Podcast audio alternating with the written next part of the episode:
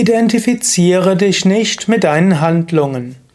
Kommentar zum 305. Vers von Vivekachudamani. Shankara schreibt: Gib die Identifikation des Ich mit dem Handelnden unverzüglich auf. Diese Denkweise als eine schwache Reflexion der Seele beraubt dich der Verankerung im Selbst. Als Folge der Verwechslung des begrenzten Ich mit dem Selbst widerfährt dir das wiederholte Erdenleben, eine verkörperte Existenz voll von Leid, von Geburt, Alter und Tod, obwohl du im Wesentlichen der Zeuge bist, die Essenz von Sat Chit Ananda, Sein, Wissen und Glückseligkeit. Om Namah Shivaya und herzlich willkommen zum Vivekachudamani Vortrag. Mein Name ist Sukadev von www.yoga-vidya.de. Ich spreche über Vivekachudamani, einem der wichtigsten Vedanta-Texte, geschrieben von Shankaracharya, einem Yogameister um 800 nach Christus. Wir sind gerade im 305. Vers. Eine ganze Versreihe, wo es darum geht, überwinde die Identifikation. Jetzt sagt er, identifiziere dich nicht mit dem Handelnden. Er sagt, äh, Ahamkara, das Ego, sollte sich nicht identifizieren mit Kartari, dem Handelnden. Das ist nämlich nur Mati, eine Meinung. Und Muncha, lass das los. Sahasa, sofort. Wie kannst du das loslassen, die Vorstellung, der Handelnde zu sein?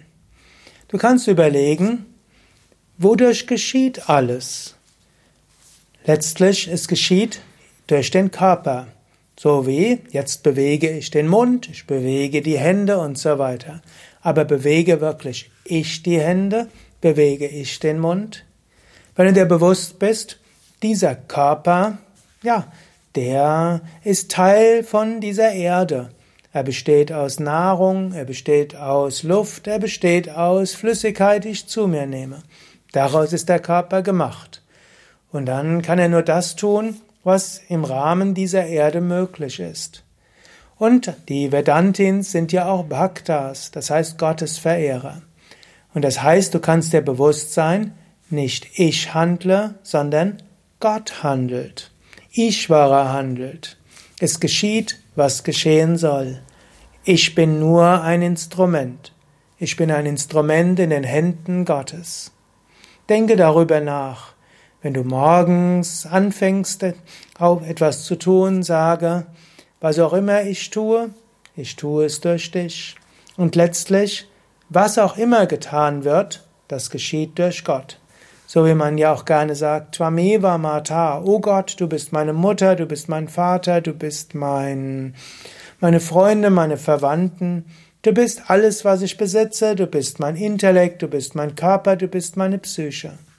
Du könntest sagen, dein Körper ist Teil des kosmischen Körpers, eine Zelle im göttlichen Körper.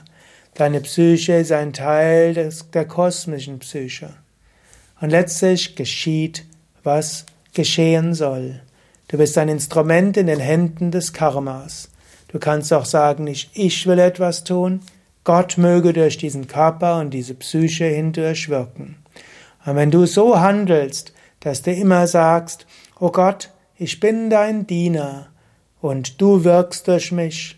Bitte wirke durch mich und lass mich dieses Gefühl haben. Dann verschwinden die Identifikationen und dann erfährst du dich selbst als das höchste Selbst. Überwinde die Identifikation mit dem Handelnden, indem du dich zum Instrument machst und loslässt. Vielleicht noch am Rande bemerkt, die in der Bhagavad Gita zeigt Krishna dem Arjuna im elften Kapitel die kosmische Gestalt. Und Arjuna sieht in die Vergangenheit, er sieht in die Zukunft. Und er sieht, dass letztlich alles schon geschehen ist, dass er eigentlich nichts tut. Gott macht alles. Scheinbar hat Arjuna jetzt eine wichtige Aufgabe, scheinbar hat er eine wichtige Entscheidung zu treffen. Aber in Wahrheit hat Gott schon alles gemacht. Es geschieht. Du brauchst dich nicht zu identifizieren.